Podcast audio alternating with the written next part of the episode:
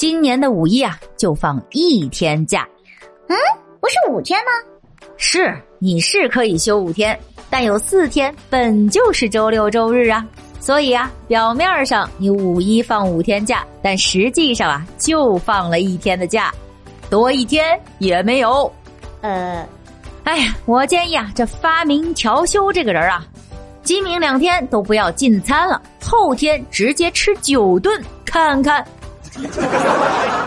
要我说呀，这二十八号、二十九号周六日，再加上个周一，休三天可以了呀。周二上班去，上四天又可以休息，这多好呀，又不累的。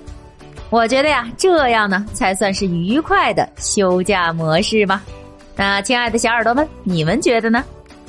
那如果是按照啊这个逻辑算下来哈，你就会发现啊，今年的这个假期余额可不多了哟，就剩下六天了，包括五一一天、端午节一天、中秋和国庆啊，也就四天，正儿八经的假期啊，就剩下六天了。所以啊，时间紧，任务重，那想去哪玩呢，就早点做规划吧。时间管理好了呀，就可以多转几个地儿呢。你看啊，最近啊，就有一个小伙子特种兵式的旅游，一天狂刷武汉七大景点，并用视频记录了下来，引来了一众网友的围观。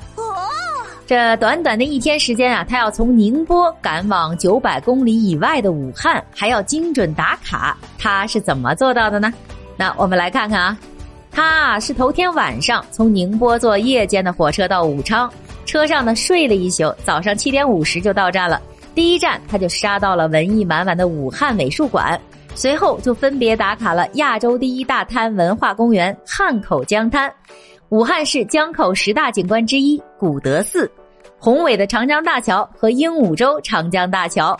中间得空啊，还吃了碗热干面，撸了只土著猫。下午三点半的时候，就来到了武汉大学欣赏浪漫樱花。返程的时候，天色已晚，恰好就赶上了被誉为中国十大历史文化名楼之一的黄鹤楼亮灯的瞬间。打卡拍照后，二十一点十八分就坐上了返程的硬卧，睡了个美容觉。次日八点三十分抵达宁波。最重要的是，腿脚麻利的他，半小时后便顺利的进入到了工作岗位，开始了他的新一天的工作。哦。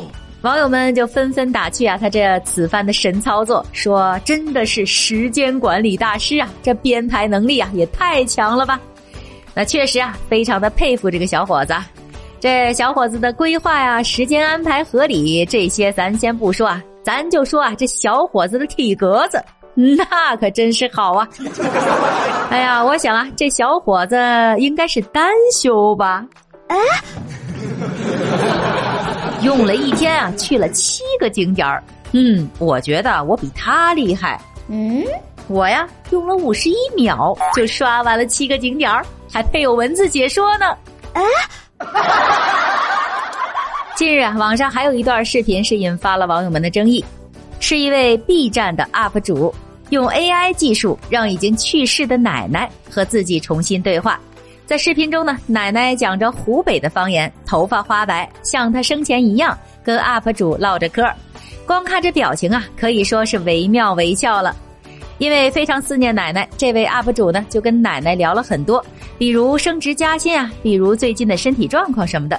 他说的每一句话，奶奶呢都会仔细的聆听，或是点头，或是眨眼，都一一给予回应，还不时的发出爽朗的笑声。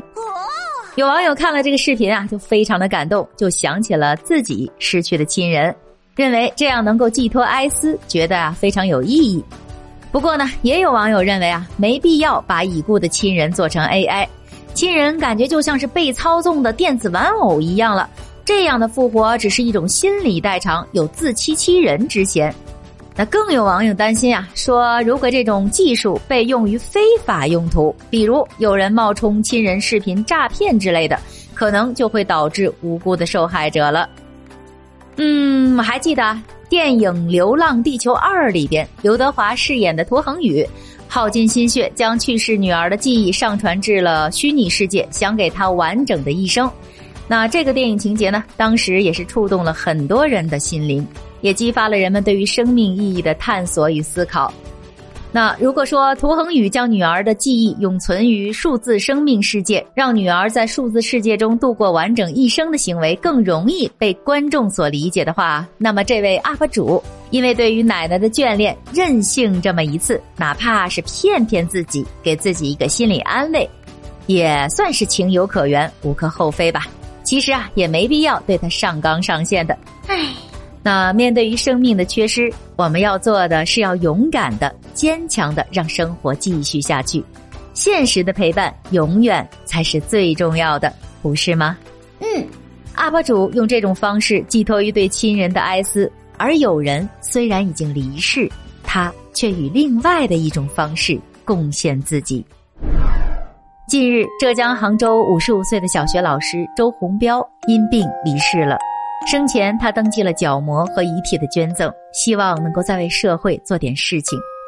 在周老师三十七年的教师生涯中，他带过上千名的学生，学生家里有困难，他都会出手相助。